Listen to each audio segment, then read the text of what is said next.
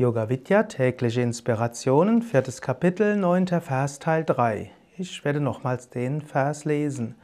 Es besteht eine unmittelbare Aufeinanderfolge, Wunsch und die passende karmische Situation, selbst wenn sie durch soziale Stellung, Ort und Zeit unterbrochen zu sein scheint. Denn es sind Erinnerung und unterbewusste Eindrücke des gleichen Wesens. Wünsche führen irgendwann zu Erfahrung. Wünsche reifen in Situationen, in karmischen Situationen. In dem, aber manchmal dauert es eine Weile. Und zum Beispiel kann es durchaus sein, dass du als junger Mensch einen Wunsch hast, der irgendwann in deinen 40ern sich verwirklicht. Es heißt sogar, es kann sein, dass du einen Wunsch hast, der sich in diesem Leben gar nicht verwirklicht, aber erst im nächsten Leben. Und so kommen eine Reihe von Sachen in diesem Leben auf dich zu, die du in einem früheren Leben gewünscht hast. Da bleibt ja die Frage, ist das wirklich ich, der das erfährt?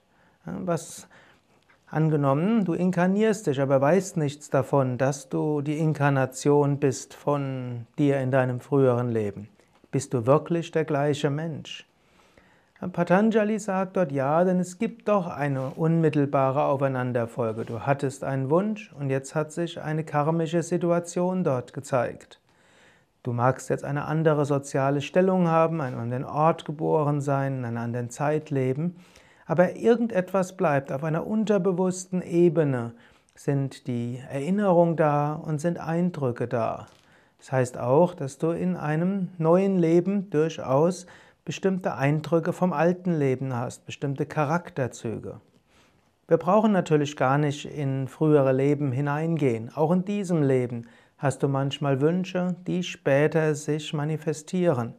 Und irgend, auch wenn du daran gar nicht mehr denkst, dennoch deine unterbewussten Eindrücke und irgendwo tief in der Erinnerung ist das weiter vorhanden.